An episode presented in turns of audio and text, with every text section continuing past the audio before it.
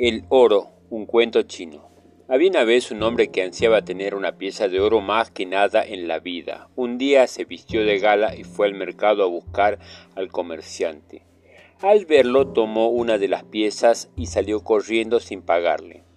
Cuando lo agarraron le preguntaron por qué había robado la pieza de oro delante de tanta gente, cuando estaba claro que lo atraparían. El hombre contestó que estaba tan cegado por el oro que para él no había nada alrededor.